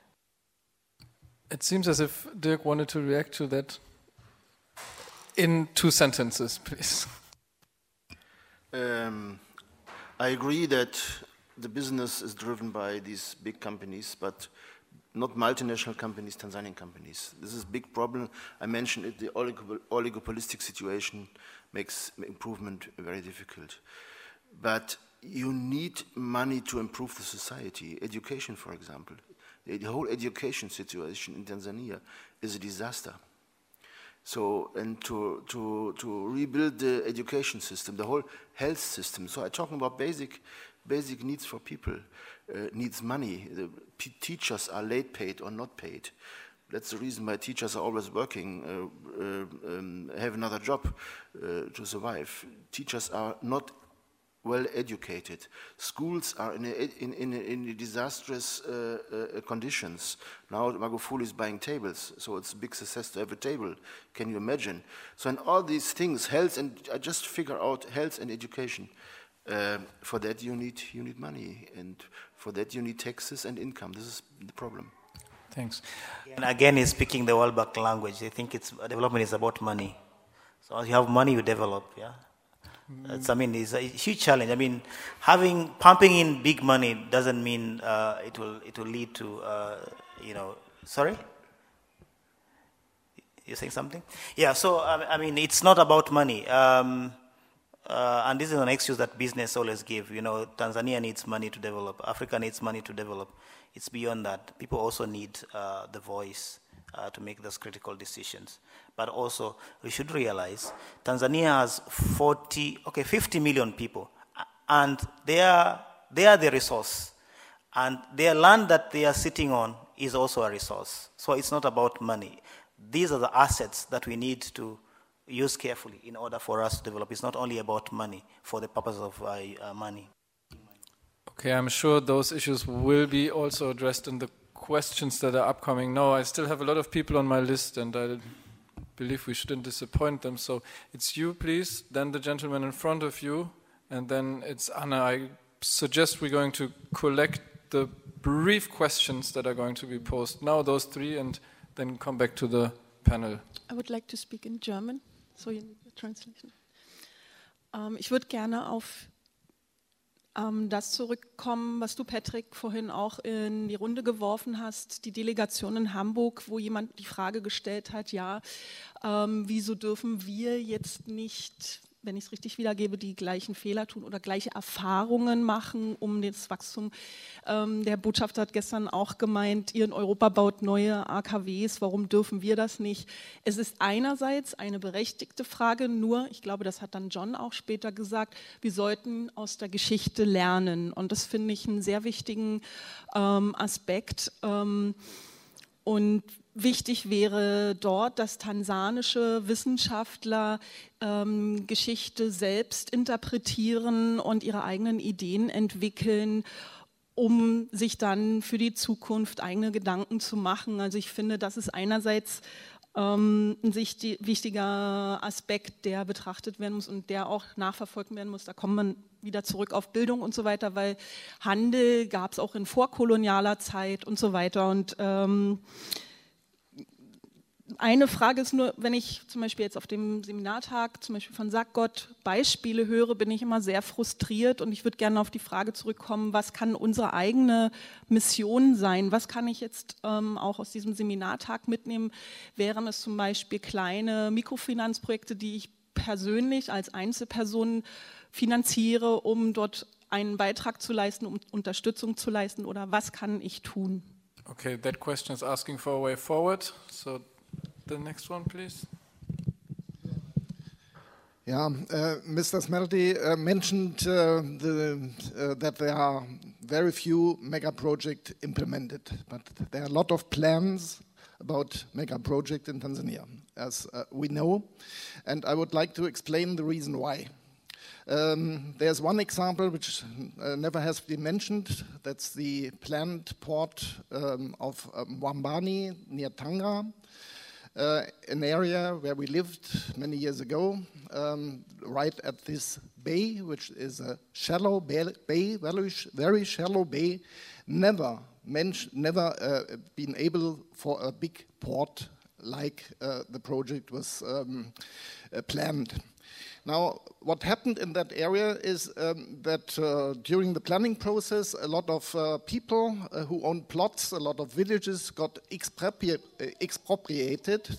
They lost their land already uh, many years before this project would have been, if ever, implemented. I think it will never be implemented because of lack of finance, like you mentioned already. But there was a reason behind because um, this, uh, this appropriation, this um, uh, stealing of land, of course, um, not yet, but could uh, uh, benefit to a lot of people in Tanga region, Tanga area, who could uh, then build their own houses and so on. And uh, there are a number of other projects where I think the side benefits, the side benefits for the Tanzanian bureaucracy uh, and politicians uh, are so big that uh, even projects which are not necessary, not being implemented, not financed, that they are still planned because a lot of workshops and so. Thank you, Anna. You're the next, and then Um, so my question, Mr. Smelty, you were mentioning that the economic power is within the hands of few companies in Tanzania. So my question, while traveling through the country, while talking with my friends, with different people, I figured out that's for the small men um, very difficult to do business or to develop their own businesses.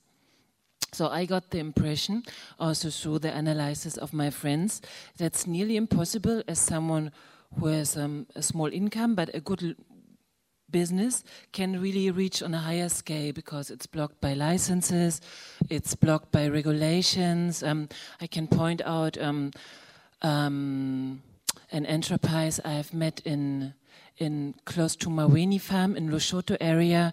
These are monks who are producing um, also German, but also uh, yeah, different monks. They're producing wine and nuts, and it's for them very difficult to sell them on a higher scale because they have to pay very expensive. Um, revenues of their machines of everything so it's not it doesn't make any sense so their business is blocked but then Bakhresa is supported producing a whole his crab food. And then on the other hand, we have a very poor education system. As you were pointing out, even one of my Kenyan friends was saying the Tanzanian government, they let their people rotten. Yeah. So, so my question is what's really the what and then we are discussing that the government is limited through through um, the international um, economic market, through foreign aid policies, and so on and so on. So, what really my question is: um, Is it true, or what what can the government do? Is it really the, or is it true that's the intention of the Tanzanian government to stop small people from getting yeah, developing their businesses. Is it true that you can see within their politics the structure that only big companies are supported and the small man is kept down? I remember also in Dar es Salaam, the, for me, it was so stupid to see um, authorities coming and to demolish parts of shops, parts of outside sitting areas to stop these mamas selling food in the streets and I felt like, why they are cleaning the city? It's a poor country. It's a part for people to make business. Why they don't build um, um, a shelter for them to sell their food under better conditions or public kitchens or whatever? But why they are destroying instead of supporting and why they want to create an, an image of a European city? Yeah. So, so my question: responsibility of Tanzanian government. What are really? What is their range of action? And do you see them as like they're stopping small people from develop further?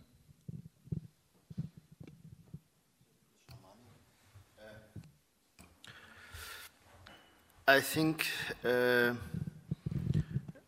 historically the big companies were related very close to the politicians. This is the key problem. And as I mentioned, uh, they have no interest that other competitors are coming up. This is the first problem. Second, when you go to rural areas like Lushoto, uh, they don't, the key problem is they don't have access to the markets. The markets are dominated by middlemen, the markets are dominated by these logistic companies, these logistic cartels. And uh, if we want to support them on a small scale level, we need to, to work on this. People in the rural areas need access to the markets.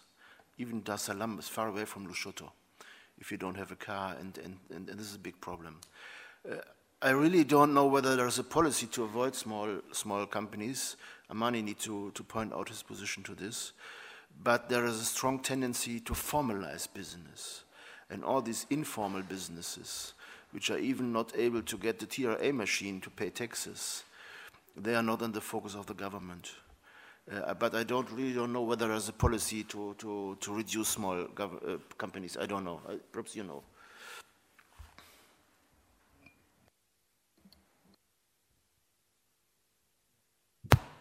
Yeah, I, th I think it's um, it is now um, more uh, open that um, large large scale uh, I mean large businesses only cannot create opportunity for the citizens. And the government has embarked on, uh, uh, a, you know, economic empowerment uh, uh, policy, and actually within the Prime Minister's office, or uh, they have a department which is looking at issues of local empowerment and they, they, are looking at small and medium enterprise. You know, these are things that suffered because, um, you know, again, uh, it's, it's fashionable for us to blame, uh, you know, the World Bank and all that. But during the structural adjustment program, a lot of support uh, and extension services from government was limited. So the expectation was that large business will come and come with big money and leave part of the money in the country. But now we're real, realizing that it's important with a growing population and a huge um, uh, you know, segment of that, uh, like he said, uh, below um, 15 and a, a, bigger group also under, under 20 years. It's important to create opportunities for these people. So I think the discussion is how do we balance between the large, medium, and small businesses? How do we really engage in developing local content and local capacity? And for me, I would expect Smelty to encourage the German businessmen and women to really find, you know, comparative advantage working with uh, local Tanzanians and youth and even if it, it means in the, in the area of skills development itself, because that would provide opportunity for them to get into the German market quality products that uh, would en enhance, uh, you know, that kind of uh, relationship. So let's speak at that level where, you know, very medium and small level, and that's, there's a lot of opportunity. Like, for example, he's, he's talking about the fruits in, um, in Tanga. Um, I, I don't think there's any restriction to that. The challenge is there are people who have access to the market and they don't have the products, and others have the products and don't have access to the market or don't even understand the dynamics so of the market. So it's important uh, to bridge that gap, and this requires education but also um, a structural transformation. Thank you very much. We're still having one question, one open question that was already posed, which was the question towards the way forward. I then still have two people on my list, and we still have about 10 minutes to finish and then move to lunch and go on with our discussions one to one. But maybe you can briefly answer the question that was posed on a way forward, how to how to move forward, how to uh, after the seminar have ideas to, to support uh, developments that uh, you'd prefer? Yeah, I think German cooperation should be beyond uh, the political uh, circle. German cooperation should be built around uh, people to people speaking to each other and relating, cultural exchange and education. And this kind of, you know, learning should be, I, I, would wish to have similar learning in, in Dar es Salaam, where businesses and civil society could really understand, uh, the, you know, the challenge and the complexity around, uh, you know, our own, uh, you know, and, and this will help to push from a bottom-up kind of uh, influence on the, on the, on the discussion on, on, on trade and uh, development uh, generally. Because once Tanzanian people understand that the German people are also interested in their own development and they care, then it's quite important. And for them, uh, it, it, it, might create opportunity for them to uh, really push hard for some of the reforms. But also the Germans need to understand Tanzanians. Um, we are not lazy, and uh, Smelty, I'll, I'll, I'll, fine you for that. Um, we are hardworking. So even before Magufuli, we were hardworking. The only problem is that the frustration that you're working too hard and out of it you don't see you know it doesn't lead to a positive outcome you know people benefit from the sweat you know it's a normal labor struggle where you work hard but somebody else makes the money so it's that complex uh, situation of a struggle of the working class so it's more about that it's not that we are lazy we just uh, love our work and um, sometimes we look a little bit laid back because we don't want to go into the streets um, and frustrate uh, those ones who are really benefiting from our sweat. Just very brief reaction. I never that. said Tanzanians are lazy. Uh, I just perhaps it was a misunderstanding. So even when I take the ferry to Zanzibar and I see the porters, they are carrying so strong. So they are they are they they are not lazy. Uh, uh, if this was the understanding, sorry for that. I still have your question on my list and Andreas. Okay, you're stepping back, so it's it's you it's you first, yeah. Referring to the question, what kind of government do we need for development?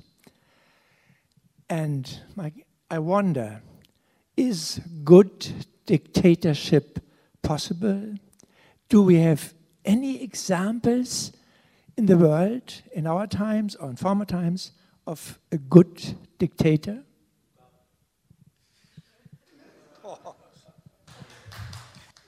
Okay, question.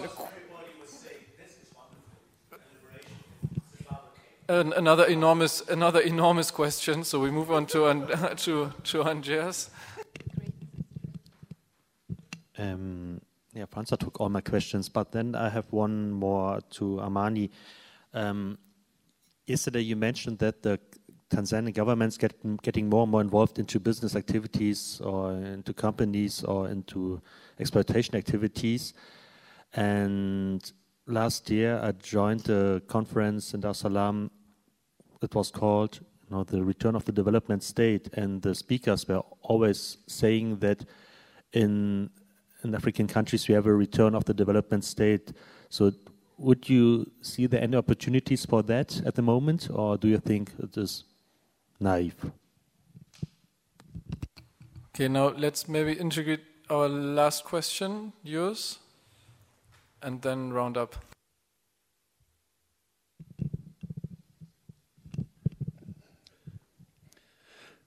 I don't have a question, and I will talk in German because it goes faster and perhaps more precise. Ich bin 1963 das erste Mal nach Tansania gekommen. Und da haben wir manchmal gesagt, Mensch, wenn die Leute doch endlich in die Puschen kämen, also dass etwas passiert. Ich bin 1970 das erste Mal auf dem Gelände der Universität in Tansania in Dar es Salaam gewesen und habe viele äh, Dozenten gesehen, die weiße Hautfarbe hatten, relativ wenig äh, Studenten. Die Universität war ja noch, das College war ja noch gar nicht so alt. Ich bin dann 2002, 2003 wieder auf der Universität gewesen und habe fast nur afrikanische Dozenten gesehen und ein übervolles Campus mit vielen, vielen Studenten. Und ich hab, äh, wir haben im letzten Jahr Besuch gehabt von einer Gruppe aus unserer Partnerschaft. Dabei war ein Elektroingenieur, der in Dar es Salaam für die Ausrüstung eines zwölfstöckigen Gebäudes die ganze elektrische Installation gemacht hat. Und es war in der Delegation ein Ehepaar dabei, die waren beide Wirtschaftsprüfer haben vorher in Kenia gearbeitet und waren jetzt in Tansania und haben ein eigenes Wirtschaftsprüfungsunternehmen gegründet. Ich denke, wir müssen berücksichtigen, bei all den, was wir an Anfragen heute haben und Kritik und, und Mängelbeschreibung, Tansania hat gegenüber Kenia und Uganda ganz schlechte Startbedingungen gehabt. Die haben 1960, 61 bei der Unabhängigkeit eine Handvoll von Akademikern gehabt.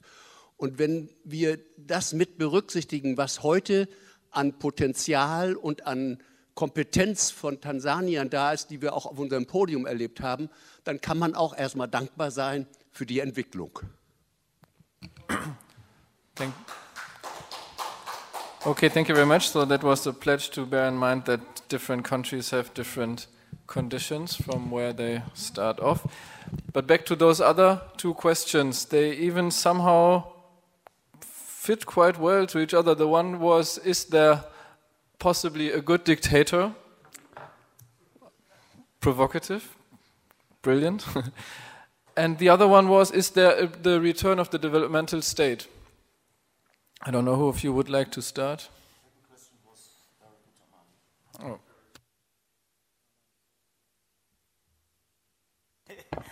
Smelty, you should answer if is there a good dictator? That's a good question okay. for you.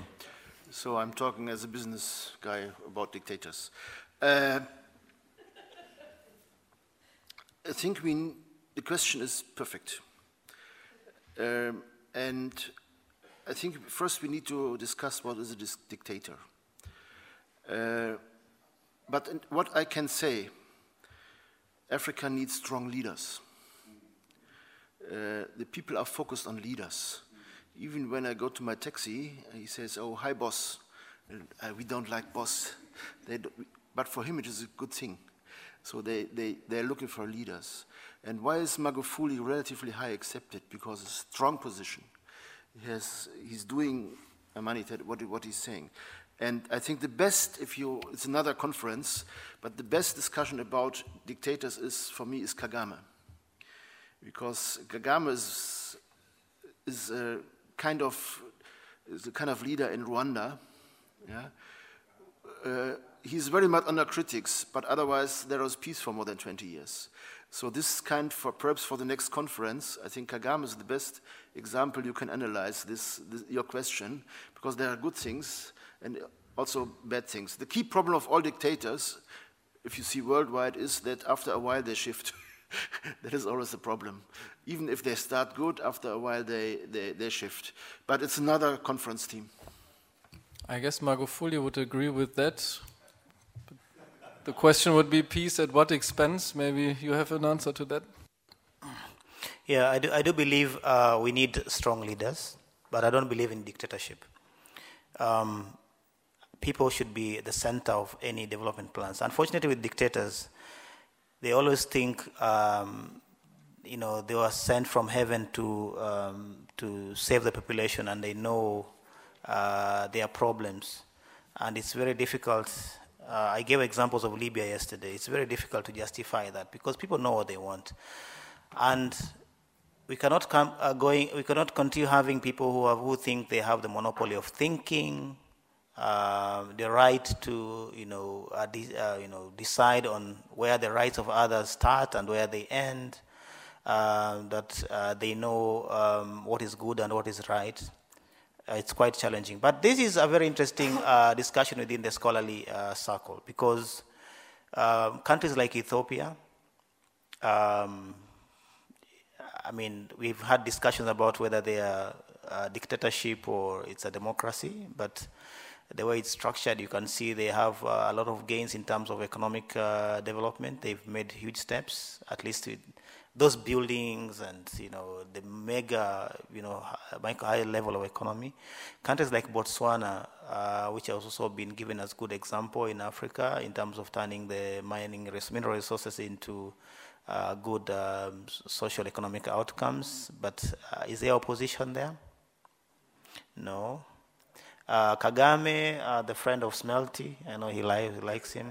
Uh, I mean, is a good example. But you know the problem is um, dictators reach uh, you know uh, you know periods in in their in their life when they don't have new ideas, and we've seen that in Uganda, for example. When they come, the first five, ten years, fifteen years, they look very progressive, and actually even um, um, Museveni was a left-leaning, um, uh, you know, um, uh, person, activist, but after staying for 20, 30 years, talking to yourself and listening to yourself without actually having a conversation within the nation, are you really, are really growing? So this is a question that we need to. I think we need to build institutions, strong institutions. Strong leaders should take, you know, bold steps in building strong institutions and create a leadership transitional plan. Otherwise, you end up getting stuck there, and no matter how good you are, then you're bound to be uh, a liability. Uh, developmental state, yeah, I think it's important for us to develop our developmental state because um, the levels of development in, uh, in, in our countries, we cannot trust business to develop for uh, us, country for us. Um, the states should move from um, assuming that you know people are coming and making decisions for all of us, uh, and they have good intention um, development aid is no more, and this uh, it's open.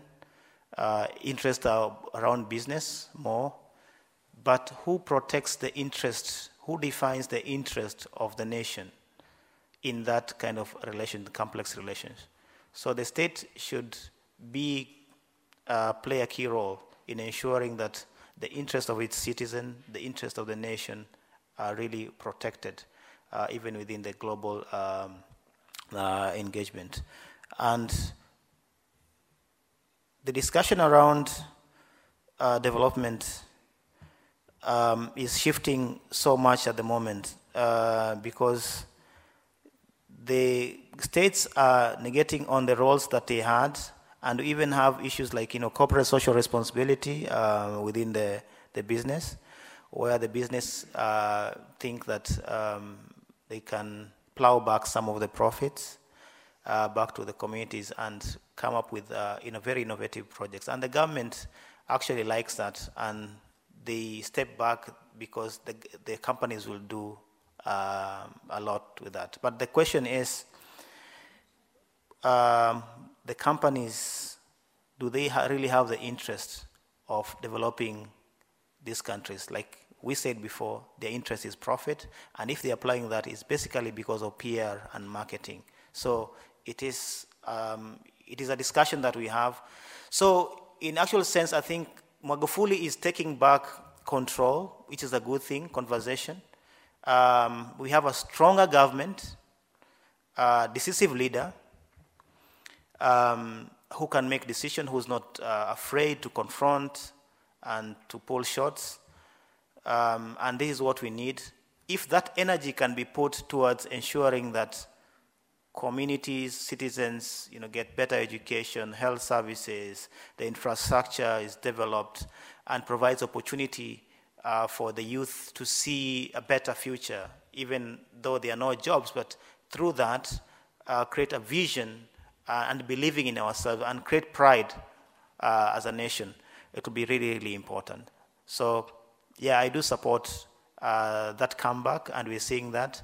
And actually, everyone now um, is talking about Nyerereism. There is a huge rise to that because the values that he, he stood for, people are realizing that so many years after he died, that we need to go back to, um, you know, to situations where we really uh, put people in the center of our, our, our governance structure. Thank you. Thank you very much. Amani, we are a little bit over time, but I think that was definitely worth it. So before we close this session and move on to lunch and further one-to-one or small group discussion, discussions and uh, conversations, I would both panelists ask for a very brief final statement and please bear in mind that you still are most welcome to be provocative but there's not going to be any reaction to what you're going to say now, at least not from the panel.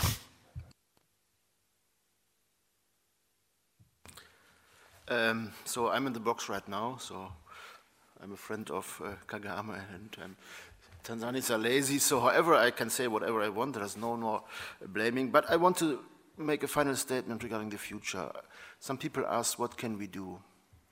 I think I would recommend, especially to the young people here, uh, if you are go to Tanzania and you want to do something for the people, I would focus, and you have a bit business orientation, focus on young companies, focus on young entrepreneurs, whether it's a farmer or is a or is a, a, a, student who want to set up his business. These guys have so problems to set up the business. They have no access to money, so try to mentor young guys to build up their own future.